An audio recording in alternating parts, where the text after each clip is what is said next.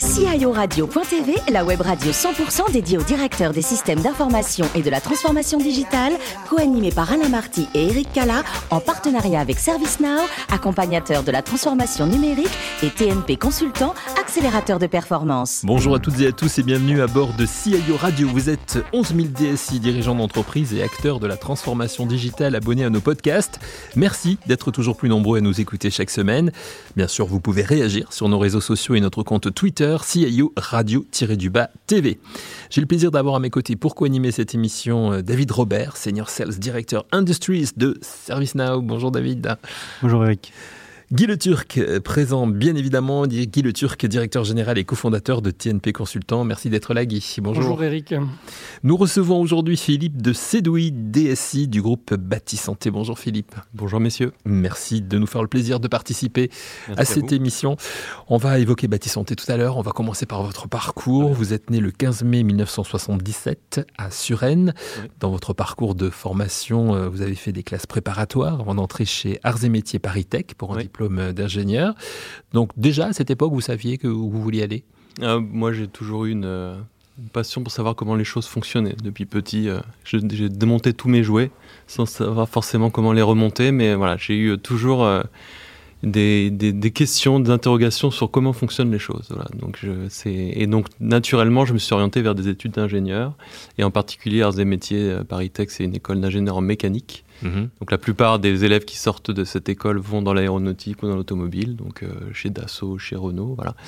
Mais moi, ayant aussi une appétence particulière pour l'informatique, euh, voilà, j'en ai, décidé d'en faire mon métier en sortant de cette école. Voilà, directement, hein, vous entrez rapidement une fois votre diplôme obtenu dans, la vie active. C'est ça. Donc euh, je décide de rentrer dans une grande SS2I, comme on disait à l'époque, maintenant ça s'appelle ça ESN, donc Capgemini, hein, au mhm. début des années 2000. Euh, c'est une entreprise euh, qui a été très formatrice parce que de par sa taille, moi j'ai appris toutes les méthodes de travail euh, des grands projets informatiques. J'ai eu la chance de travailler auprès de grands comptes, j'ai, travaillé auprès de Dalkia, j'ai travaillé auprès d'EDF. Et ça a été extrêmement formateur de travailler dans, dans, une entreprise de cette taille-là. Voilà. Et vous faites une grande partie de votre carrière finalement dans, dans l'énergie Oui, euh, quasiment 20 ans en fait. Euh, donc c'est assez fortuit. Euh, au début, c'était mes premières missions chez Capgemini. Puis EDF et, aimant les, les, comment dire, les, les, personnes qui connaissent leur, son domaine, bah, de plus en plus, j'ai été amené à travailler sur des missions pour, pour ces, ce, ce, genre de clients. Donc EDF, puis GRDF. NJ, voilà. Donc c'est mm-hmm. un secteur que je connais très bien et le groupe euh, E.ON, de France. Alors E.ON de France, c'est le groupe allemand, hein, c'est ça C'est ça. Alors euh, le EDF allemand, en fait. Absolument. Euh, en fait, ayant pas mal travaillé auprès d'EDF, mais n'ayant pas forcément envie de les rejoindre pour diverses raisons, hein, parce que je les ai connus de l'intérieur, j'avais quand même beaucoup travaillé pour eux. J'ai cherché un, autre EDF. Et à ce moment-là, E.ON, donc, qui est un peu le EDF allemand, hein, c'est une très grosse entreprise euh, allemande d'énergie, euh, avait une, avait une filiale française qui s'appelait On France et euh, j'ai décidé de les rejoindre, ce qui m'a permis aussi de faire le, le, switch, de passer du métier de consultant à dire repasser côté client. Voilà, parce que j'avais été consultant pendant près de 15 ans et au bout d'un moment, je me posais la question est-ce que je continue dans cette, de cette carrière de consulting ou est-ce que je décide de repasser côté client? Donc, cette, ce transfert finalement m'a permis de faire à la fois ce bond de euh, de, de, métier et puis, et puis de ressortir aussi du, du, conseil. Et finalement, vous quittez le monde de l'énergie euh, en janvier 2020. C'est ça. Pour euh, rejoindre l'entreprise Bâti Santé, dont vous êtes le, DSI aujourd'hui. vous pouvez nous présenter peut-être en quelques mots? Alors, le groupe Bâti Santé, c'est un groupe qui a plus de 30 ans, qui, on va dire, dans qui travaille dans le facilities management, qui, alors, comme son nom l'indique, s'intéresse à la santé des bâtiments et de ses occupants. C'est-à-dire que Historiquement, on travaille pour les grosses, euh, les gros syndics de copropriété en, Ile-de-France et on fournit tous les services euh, qui sont nécessaires à la, bonne vie des occupants. Donc ça peut être sur des prestations d'hygiène, de sécurité incendie, de diagnostic, de travaux de plomberie, électricité. Voilà. Donc nous, l'idée, enfin Bâti Santé, c'est qu'on suit vraiment sur les attentes qu'avaient les syndics pour mieux servir euh, les, occupants. Et c'est récemment, plus récemment diversifié, sur, on va dire, sur le, marché du, du B2B et du tertiaire. Voilà. Donc on travaille aussi pour des, euh, des chaînes de magasins ou pour des collectivités locales. Voilà. C'est 57 millions d'euros de, chiffre d'affaires. Absolument, et c'est à peu près 600 collaborateurs, dont 250 techniciens qui euh, sillonnent en fait euh, l'île de France essentiellement, mais on a aussi des antennes en région lilloise, lyonnaise et à Aix-en-Provence. En fait, là où il y a vraiment du, logement collectif, c'est ce qui tire vraiment l'activité. Voilà. Et vous, Philippe, vous avez une double, double casquette en fait, puisque vous êtes en même temps président de, Topix. Oui. Ouais, alors Topix, vous nous... Alors, euh, c'est assez unique en fait, et c'est aussi ce qui m'a séduit sur le, poste, c'est que euh, Santé a fait le choix il y a 30 ans de, de construire son propre ERP. Ils, avaient, ils étaient assez innovants à l'époque. Hein. Je pense qu'ils ont été les premiers à, à euh, remettre des tablettes à leurs techniciens pour aller faire leurs interventions. Donc ça, c'était au début des années 2000. Et euh, il travaillait avec une petite entreprise basée à Saint-Malo qui s'appelle Topix. Et euh, en 2015, quand les deux fondateurs de cette entreprise ont décidé de prendre leur retraite, Santé, voyant que c'était quand même cette entreprise qui gérait leur asset stratégique, s'est dit bah, on va racheter cette entreprise. Donc finalement, moi je suis à la fois DSI du groupe Santé et président de Topix. Topix qui sert à la fois Bâti Santé, donc son actionnaire, mais aussi d'autres clients. Donc je suis aussi chef d'une petite entreprise et je, je, fais de la vente euh, de, prestations informatiques auprès de divers clients. C'est pas compliqué à gérer les deux, les deux fonctions en même temps Il y a un côté un peu, euh, oui, euh, mais, c'est très enrichissant parce que je suis, à la, je suis des deux côtés du miroir quelque part. Donc, dire que mon poste de DSI, je sais peu que, quelles attentes peuvent avoir les clients, les prospects. Voilà. Et côté fournisseur aussi, euh, je sais mieux me positionner pour répondre aux attentes des, prospects. Donc euh, c'est très intéressant. Alors justement, ce qui va être intéressant aussi, ce sont les questions de David et, de Guy, d'autant qu'avec ces deux fonctions, j'imagine que les questions vont fuser. Oui, comme vous dites, euh, Philippe, c'est une situation assez singulière. Je crois que vous gérez plus de 200 000 interventions par an. C'est ça, chez Bâti Santé, oui. La volumétrie qui est la vôtre. Et, donc, euh, le logiciel conçu il y a 30 ans permet d'absorber euh, Alors, euh, moi, quand je suis arrivé sur le groupe Bâti Santé, effectivement, la, situation était assez difficile puisqu'il y avait une vacance de la DSI depuis plus de six mois.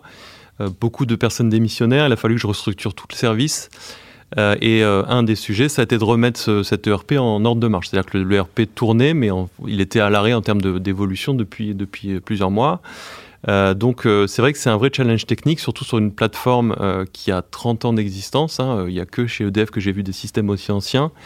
les deux fondateurs de, ce système, d'ailleurs, il y en a un qui, n'est plus de ce monde. Donc c'est assez particulier. Et comme vous l'imaginez, sur 20 ou 30 ans de développement, la documentation technique est assez light, on va dire.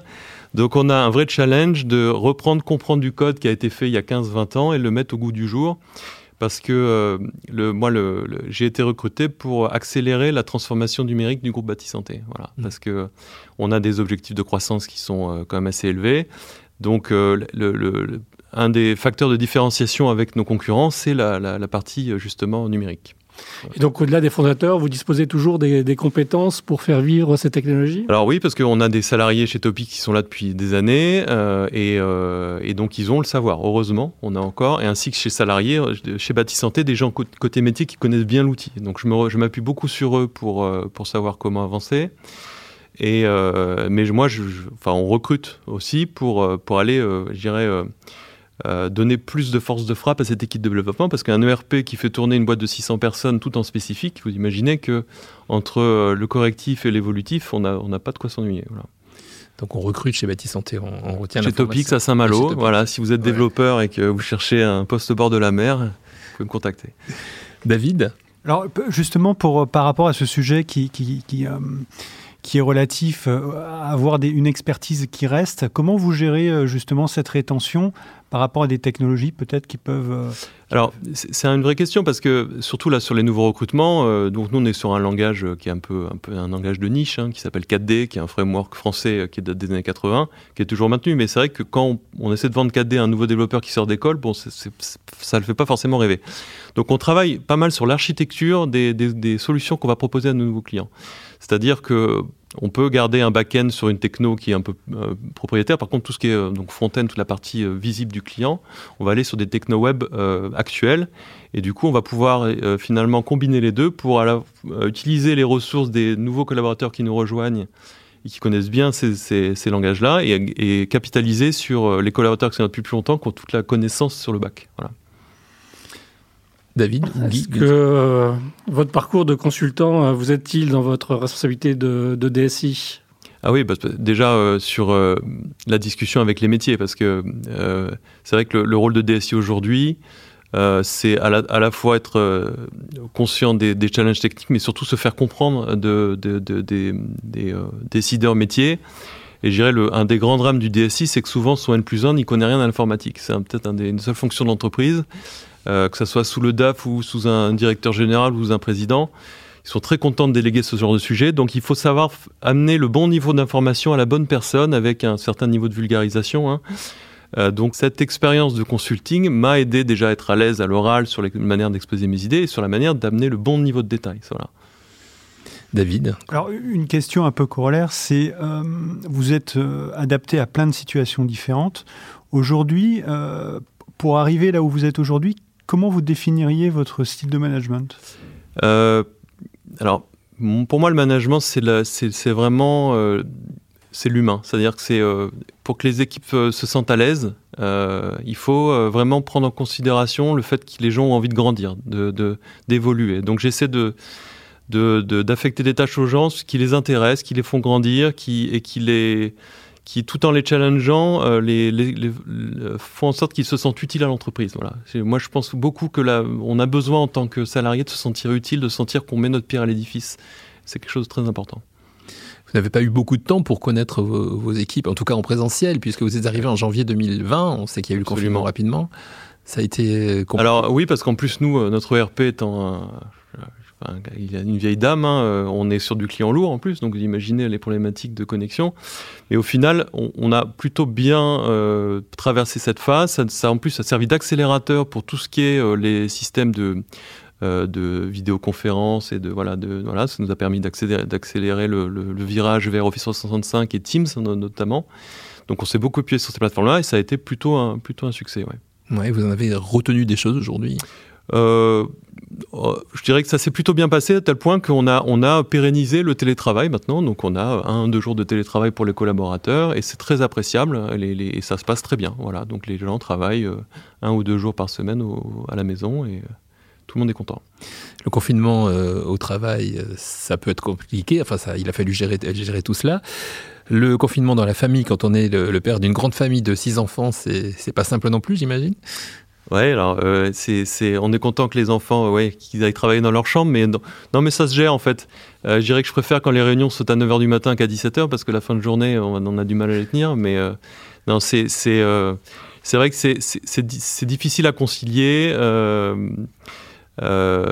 mais ça reste pour moi quand même la famille, c'est, c'est un des moteurs hein, de ce qui me fait me le matin pour aller travailler. Donc quand on les a sous les yeux, on se dit pourquoi euh, on va affronter finalement toutes ces emmerdes au quotidien. Parce que finalement, le DSI, enfin, c'est quelqu'un qui va gérer des problèmes. Hein. Euh, on est mm. rarement en train de regarder euh, les choses qui vont bien, on est tout le temps en train d'éteindre les incendies. Voilà. Donc ça, ça, ça, me sert de, driver. Ouais. Quand on est manager, hein, j'imagine qu'il y a un parallèle qui se fait forcément. Ah oui, oui, oui. Alors les leviers sont pas les mêmes de management, hein, mais c'est vrai que la méthodo, il y a beaucoup de points communs, absolument.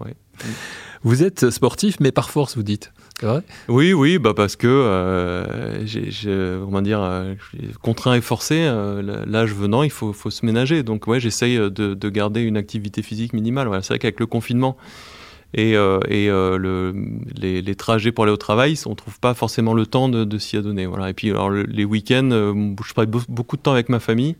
Donc voilà, j'ai pas forcément beaucoup de temps pour moi tout seul pour faire du sport. Voilà, mais quand vous en faites, c'est plutôt du vélo. Oui, voilà, c'est ça, absolument. Dans les, j'ai la chance d'habiter dans l'ouest de Paris, donc il y a des belles forêts, on peut faire des, des, balades très sympas.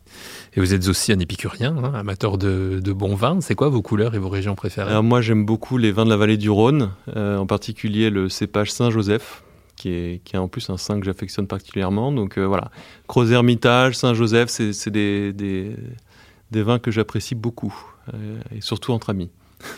Et pour euh, reboucler la boucle, je dirais que vous êtes aussi dans la transmission, hein, puisque votre, votre fils euh, aîné de 20 ans suit vos traces, c'est ça? C'est ça, bah écoutez, il, il, est arrivé au bac, euh, il savait pas trop quoi faire. Moi, je vois les difficultés de recrutement sur des profils de développeurs. Je dis, bah écoute, va faire une journée porte ouverte à l'Epitech. Il est retourné, il est revenu de cette journée, il m'a dit, bah oui, ça m'intéresse. Et donc maintenant, il est en troisième année. Et ça lui, ça lui plaît, je suis ravi que ça lui plaise et je pense qu'il n'aura aucun problème pour trouver du travail où il veut en France. C'est certain. Et s'il veut à Saint-Malo, pas forcément. On sent que vous, voilà, les problèmes, le recrutement, c'est véritablement un souci. Ah oui, oui, non, mais euh, surtout, quand, enfin, avoir des développeurs maison encore, c'est vrai que c'est assez rare. Hein. Euh, beaucoup de, moi, sur mon expérience précédente, on était tout en outsourcing, même en Inde quelquefois. Mais là, c'est vrai que, euh, voilà, faut arriver à convaincre et attirer les, les talents. Sur des postes comme ça, c'est pas évident. Bon, vous l'avez dit, hein, chez Bâti Santé, chez Topix, on recrute. Ce sera le, mot de la fin. Merci beaucoup, Philippe de Merci Merci David Robert, merci Guy Le Turc. Merci. C'est la fin de ce numéro de CIO Radio. Retrouvez toute notre actualité sur nos comptes Twitter et LinkedIn et rendez-vous mercredi prochain à 14h précise pour une nouvelle émission. Encore merci Philippe. Merci, au revoir. L'invité de la semaine de CIO Radio.tv, une production B2B Radio.tv en partenariat avec ServiceNow, accompagnateur de la transformation numérique et TNP Consultant, accélérateur de performance.